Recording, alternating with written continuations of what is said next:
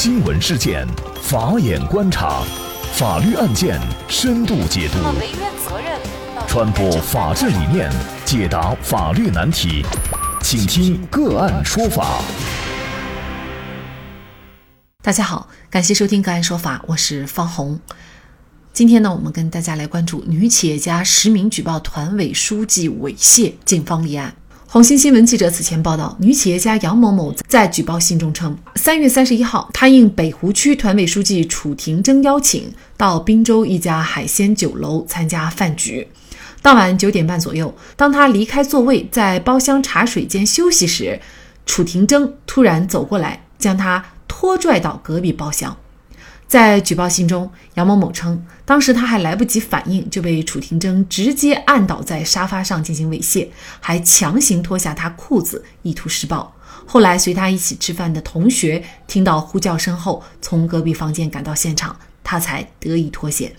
案发时，楚廷铮担任北湖区团委书记，涉嫌强制猥亵被举报以后，二零二零年四月六号，经中共北湖区委研究决定，免去其党内职务，并按程序免去其其他职务。楚廷征究竟是一个怎样的人？据滨州多位知情人士透露，他身高一米八左右，人长得比较帅气，平时也是彬彬有礼，文采不错。他的仕途也一直较为顺畅。后来也可能因此变得有些骄纵。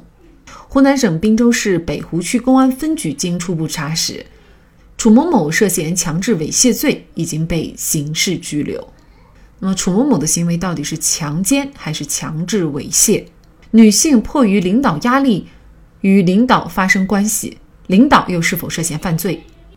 就这相关的法律问题，今天呢，我们就邀请北京市律协职务犯罪预防与辩护专业委员会主任。权益保障委员会副主任、首都师范大学副教授、北京英宏律师事务所律师石红英律师和我们一起来聊一下。石律师您好，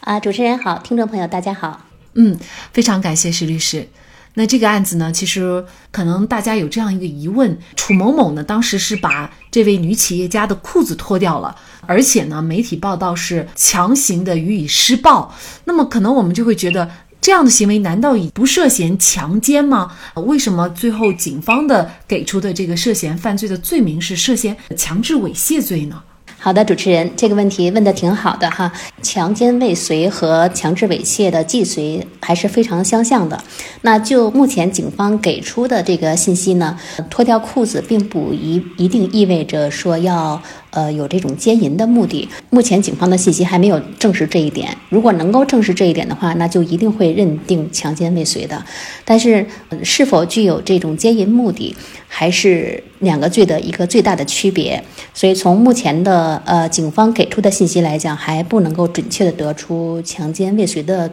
这个结论。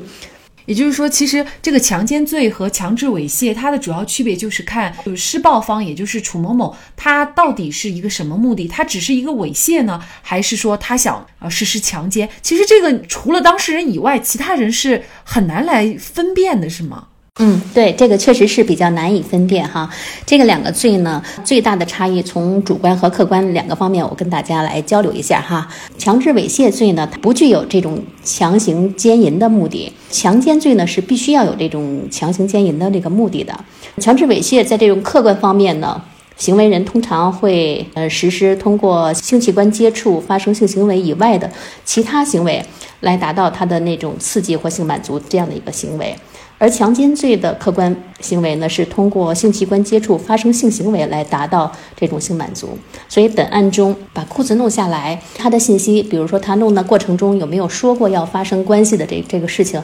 现在相关的证据啊信息还没有，就不太容易分辨。难以区分的就是这种强制猥亵的既遂和强奸的未遂，因为在强奸的未遂的过程中，通常呢这个行为人呢他也会实施强制猥亵的行为。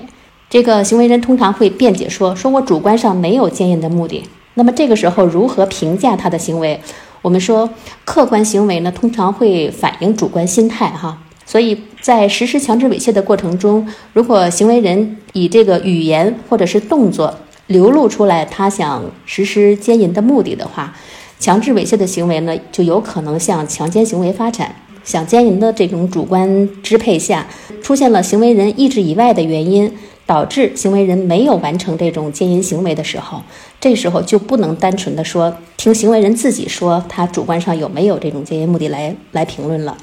而应该结合其客观行为来评价。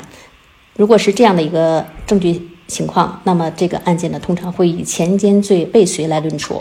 因为他已经着手实施强奸的行为，只是行为人意志以外的原因没有得逞。那么到底最后定以什么样的罪名，我们也会持续的关注。但这个案件之所以引起广大网友的广泛关注呢，就在于是女女企业家她实名举报当地政府领导啊。因为呢，在实际的生活当中，我们都知道，可能这个企业家和政府领导还是要搞好关系的，因为有了好的关系，他可能才会有得到一些这种优惠的政策和一些好的待遇。有人也怀疑哈，就是说团委书记。楚某某这么胆大妄为的做这件事儿，那么就在于他拿捏住了这个女企业家的心理，因为他觉得可能不敢反抗，也碍于这个关系，一旦反抗了，或者是说报警了呢，这个最后导致的结果呢，其实是对企业家也是不利的。那么利用这种上下级关系强行和女性发生关系，其实呢，它还是有一定的普遍性的。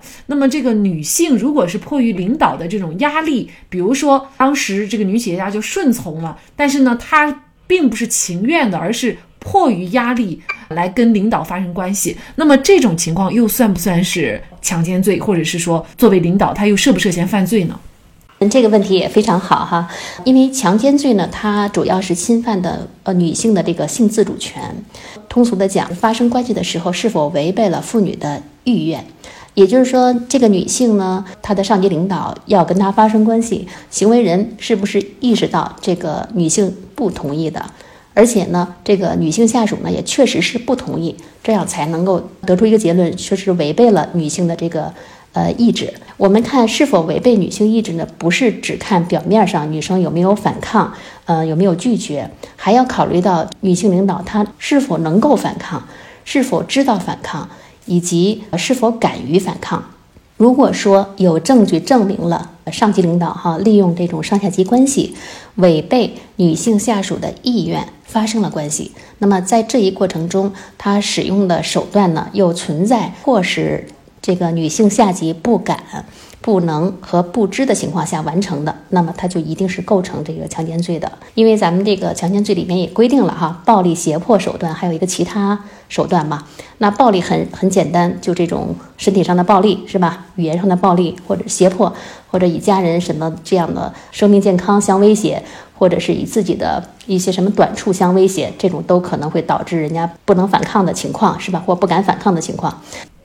对，其实呢，我们也。受理过这样的咨询哈，就是说他是老公给我们打电话，就是他发现他老婆跟他的这个老婆的上级领导然后发生关系，那么后来呢，他发现以后呢，老婆就跟他说，他其实是不情愿的，是不愿意的，但是就是迫于当时的这个领导压力哈，那可能在发生关系的时候，呃，上级领导啊，他可能也没有使用什么暴力或者跟暴力相类似的行为，他仅仅就是存在这样的一个关系，就给女性施以啊非常。大的压力使女性碍于反抗，像这种情况，比如说女性报警了，那么如果领导说你是自愿的呀，那其实这个到底怎么来分辨女性是不是被迫跟领导发生关系的，是不是非常难呢？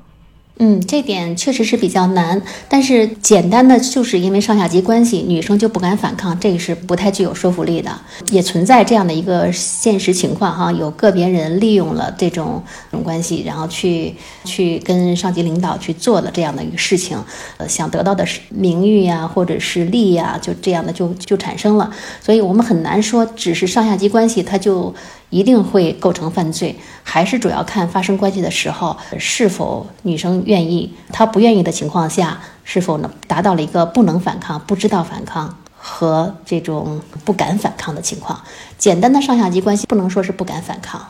其实这就出现一个问题，就是关于证据的问题啊。有的时候可能你发生了这个关系，或者是说呢，像本案当中是一种猥亵，但是呢，这个证据你怎么证明啊？因为猥亵它有可能就是不会留下一些具体的像强奸罪这样的证据啊。这个证据又怎么来找呢？这个问题也非常好哈，主持人，就是遭遇猥亵的时候，如果你手边有可以录音的这种什么哈，你就最好做一个自己的保全证据。还有呢，你像本案中的一个情况哈，就在隔壁包厢，应该说还是周围都是有人的，所以他大声呼叫是一个很好的一个。救济，因为他大声呼救以后，有人过来，那就会产生一个目击证人，对吧？要看看这个周围啊有没有这种录像设备。最重要的就是事情发生了，第一时间要报警，以便呢警方及时锁定嫌疑人和对案发现场进行勘查。这个强制猥亵不像强奸罪那样的留那样的物证哈，但是实际上行为人他碰触过的衣物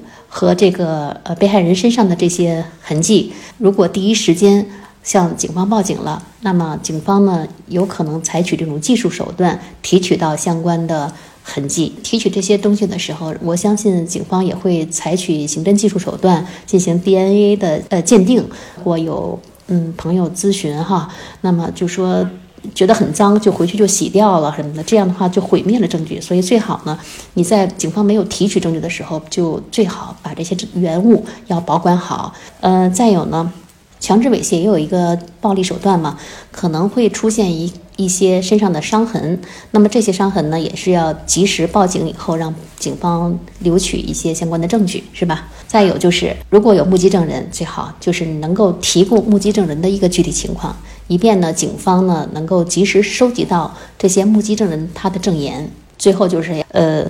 有没有录音录像设备？